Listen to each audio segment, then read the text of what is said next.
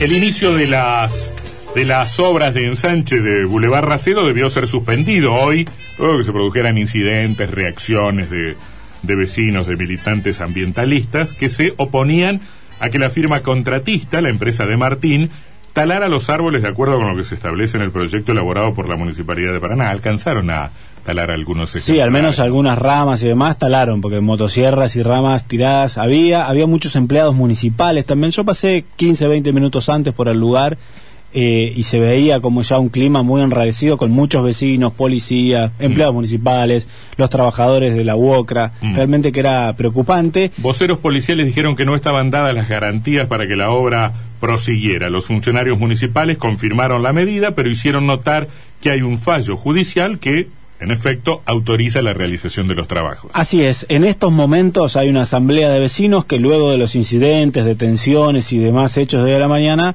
decidieron realizar, eh, continuar un- eh, con la manifestación, hacerla continua, co- hablaron de una vigilia y en estos momentos están de asamblea, así que eh, la entrevistada salió un ratito de la asamblea para poder charlar con nosotros y contarnos qué están debatiendo allí los vecinos. Mucho le agradecemos a Jorgelina An- Andrasnik, que es vecina de Calle Racedo. ¿Cómo le va, Jorgelina? Buenas tardes.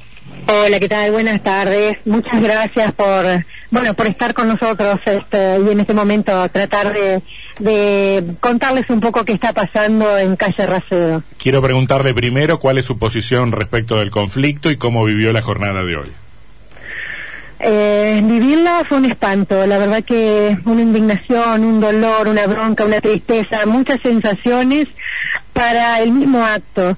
Eh, venir con un atropello tan grande, la empresa, la municipalidad, la gente de la UOCRA, venían en camiones, pero eran, parecían como un camión de ganado que bajaban personas, tantas personas de la UOCRA para, para apretar y intimidar a los vecinos. Realmente, le digo, esa es la sensación que nosotros tuvimos. La, eh, esto fue eh, porque a principio de enero, cuan- cuando vinieron para tratar de poner el obrador, antes que se interpusiera el amparo, vinieron a trabajar estas personas y los vecinos le, impidim- le impedimos de que se pusiera el obrador. Eh, entonces, esta vez vinieron muchísimo más preparados y acompañando, como decía el jefe ahí de la UOCRA, acompañando a sus pobres obreros para que puedan, y trabajadores, para que trabajen tranquilos y sin que los vecinos los intimiden y los ataquen. Mm. La verdad que el ataque fue desmedido de, de la gente de la UOCRA y de la policía en sí, porque nos trataron a todos como delincuentes. Nosotros lo único que apelamos es a dialogar. En todos estos meses no hemos podido dialogar con el intendente. En ningún momento nos recibió para poder darle nuestra eh, nues- nuestra perspectiva, diríamos, porque nosotros teníamos otros, cuando nos enteramos del proyecto que es, es inviable por distintos estudios que se hicieron, eh, ellos no hicieron impacto ambiental, no hubo, ellos lo clasificaron como uno eh, medirlo como el, el- eh, como uno viene a ser tapar un pozo. Ese es el impacto ambiental de tapar un pozo, sacar todos los árboles, el pulmón verde que nosotros tenemos sobre calle Racedo. Así se midió. Lo hizo una bioquímica que no es idónea para hacer ese estudio de impacto. Bueno, no fue un impacto, fue un informe en realidad. Entonces, nosotros nos vemos avallazados. Gente que no es idónea decide sobre nuestra calidad de vida, sobre nuestro futuro del Boulevard Racedo. Entonces, eh, así los estudios que son pertinentes. Si vos ibas a hacer este, este proyecto, eh, eh, plantar árboles antes, no nos dejes sin árboles, una zona desierta. Pero además, lo importante de todo esto es que no se abren las, hacen las obras que necesita el barrio. Y imperiosamente se necesita que se cambien las cloacas, porque están todas reventadas, son muy chicas, no dan abasto para todos los edificios que ahora hay nuevos, que se han inaugurado todo alrededor, sobre calle Rocamora, sobre calle eh, Racedo. Hay como manzanas completas en vertical. Ustedes entienden el- el- el- la magnitud de eso. Jorgelina, ¿y qué están discutiendo en la asamblea los vecinos? ¿Cuáles son las posturas que están evaluando para lo que viene de acá en adelante? Bueno, la postura primordial es no dejar este lugar. es quedarse, hacer guardias, estar lo más que se pueda aguantando porque eh, ya escuchábamos de que iban a venir igualmente a cortar porque la obra fue suspendida por hoy porque no estaban las garantías dadas, como dijo la policía, este, y es cierto, es cierto, estaban muy violentas las personas de la UOCRA sobre nosotros y nosotros lo único que queríamos era abrazarnos a los árboles para que no los corten, porque pretendíamos dialogar. Ahora, eh, Jorgelina, en algún momento... Nosotros también hablamos con vecinos que estaban a favor de la obra. ¿Cómo, cómo están las cosas en, en ese plano? Bueno, nosotros como firmamos eh, al principio cuando nos enteramos de la obra y por los medios, porque las tres vecinales no nos informaron a nosotros, pertenecemos a tres vecinales, de los cuales ninguna informó a los vecinos, ninguna. Entonces, cuando nos enteramos de la obra por los medios de comunicación, nos juntamos y empezamos a hacer un relevamiento. De 120 vecinos, 113 no están a favor de la obra. Sí, sí que se hagan arreglos, los arreglos necesarios, pero no... No la obra de ensanche. No la obra de ensanche y no la obra...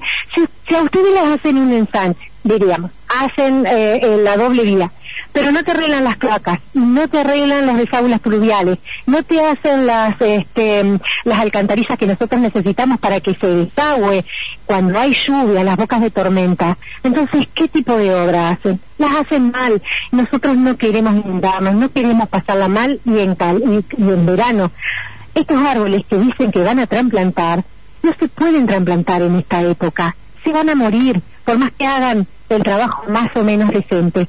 Los árboles necesitan estar en reposo. Significa ah, eh, eh, pues, finalizando el, otoño y empezando el invierno. Estos árboles están totalmente vivos. No entienden esas cosas. ahora díganme, si tienen que hacer las cloacas porque están todas mal. Si van a, van a talar los árboles. Ustedes me dicen que no hay un impacto ambiental, que es lo mismo que tapar un pozo. Jorgelina, ¿y en qué crees que se falló en todo este proceso? Porque hubo instancias judiciales de mediación, desde el municipio aseguran que había cierta voluntad de diálogo y que pudieron rever algunos aspectos polémicos del proyecto, porque hay un fallo judicial que le da la razón al municipio en cierto sentido también. Porque hay un emprendimiento muy grande. Nosotros conocemos cuál es la historia de trasfondo. Hay un emprendimiento muy grande en el ex hipódromo, cinco inmobiliarias que van a ser unos mega edificios y necesitan esta vía para llegar ahí, porque no termina acá, van a sacar todos los árboles de calle Maciá, va a llegar hasta el ex hipódromo el emprendimiento este. Entonces, la obra está. Esta es la primera etapa. La segunda etapa es allá, en, sobre eh, la calle Maciá. Calle Maciá, desde Ramírez hasta, hasta el hipódromo, división de los Andes. Esta es la primera parte, pero el mega emprendimiento que están ahora con cinco, eh, cinco inmobiliarias grandes en el hipódromo es lo que necesita. Esos son los jugados, los intereses, y son pagos de favores políticos.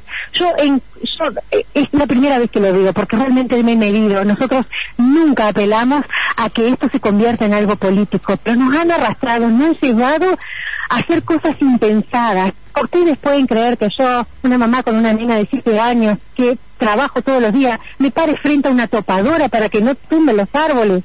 Hasta eso nos han llegado a hacer. Familias que acá, acá hay mucha gente grande que era, pertenecía a los empleados del ferrocarril, la mayoría gente adulta mayor, que eh, no puede salir de sus casas por la cuarentena y no sabe qué hacer porque está desesperada.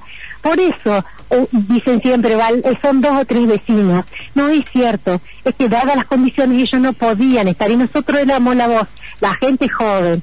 Y después muchas casas están alquiladas o están en venta y eso no les interesa, pero son diez casas esos son los vecinos frentistas que estaban de acuerdo, los que están pusieron en venta la casa. ¿Y saben por qué las pusieron en venta?